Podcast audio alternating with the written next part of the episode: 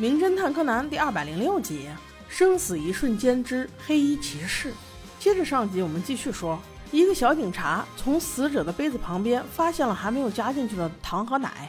他问死者的朋友：“这人平时喝咖啡都喝纯的吗？不加这些东西？”朋友们却表示并不是这样。此时，卖饮料的那个女孩突然站了出来，语出惊人道：“警察，都是我，是我给他换了饮料，因为我想让他过来，我有私事找他。我是他的未婚妻，但前几天因为吵架，我拒绝了婚约，所以他就不理我了。我想找机会跟他解释解释，这才把他要的咖啡换成了可乐。可是他并没有过来。”大伙一听这些，都是一脸茫然。原来还有这出！死者的几个朋友就着话题讨论了起来，都说死者今天看起来怪怪的，不论是在车上还是在单位，一直都好像在找什么东西。木木警官立刻派警员去查，结果刚一出门就下雨了，真是郁闷呀！一段时间之后，警察回来报告说，在死者的车上找到了一小瓶氰化物。毛利叔叔一看，开始发挥，他推测死者应该是自杀。不但要自己死，而且还要嫁祸给拒绝和他结婚的女孩。听到这话，某一个人终于按耐不住了。对，没错，那就是真正的工藤新一。他穿着骑士服，由远及近，就那么帅帅的走了过来。小兰都惊呆了，难道，难道柯南不是他？你，你，你真的是新一？新一就这样走过来，趴在小兰的耳边说：“你傻吗？我当然是新一啦！一会儿等我。”我有话跟你说。此时的小兰还在不可置信，只能默默的一直盯着新一。灰原版的柯南看到新一这样，心里真是骂他一百遍呢。不是说好了吗？不出风头，解除小兰的误会就好了吗？你何必呢？那看新一的眼神，真是嫉妒中带着失望。而此时的新一一心只想解开案子，他向旁边的服部借了十块钱硬币，于是就开始推理了起来。他说这就是一起谋杀事件，肯定不是自杀。而凶手只可能有一个人，就是去买饮料的那个小姐姐。那女孩一个着急，立刻反驳道：“我也买了同样的冰咖啡呀，我难道还要杀自己吗？”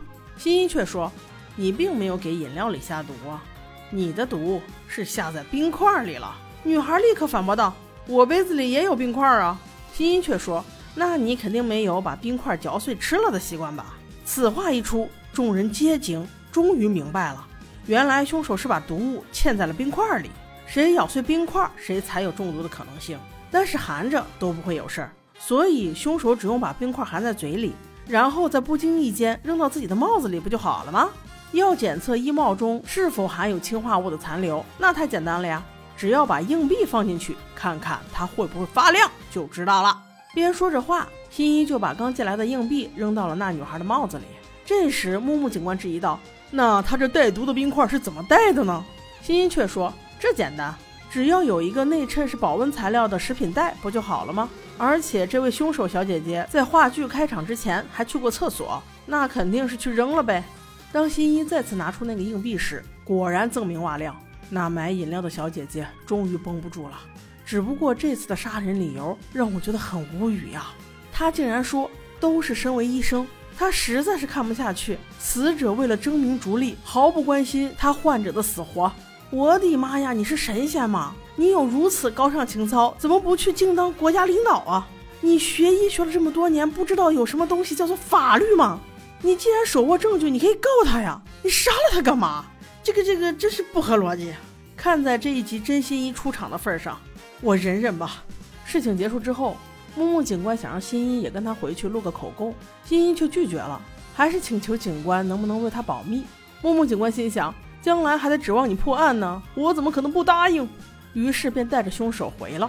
就在这个时候，新一突然心脏一痛，应该是吃解毒药的副作用吧，浑身又一次像炸裂开来，猛的一下便晕倒了。失去意识前的最后一句话想着：我千万不能在众目睽睽之下变小啊！就这样。再次睁眼的时候，他发现自己在医务室的床上，而身体并没有变小。看来灰原的药还是挺靠谱的。明天终于可以大摇大摆的去上学啦！那我们的新一到底能坚持几集呢？我们下集再说。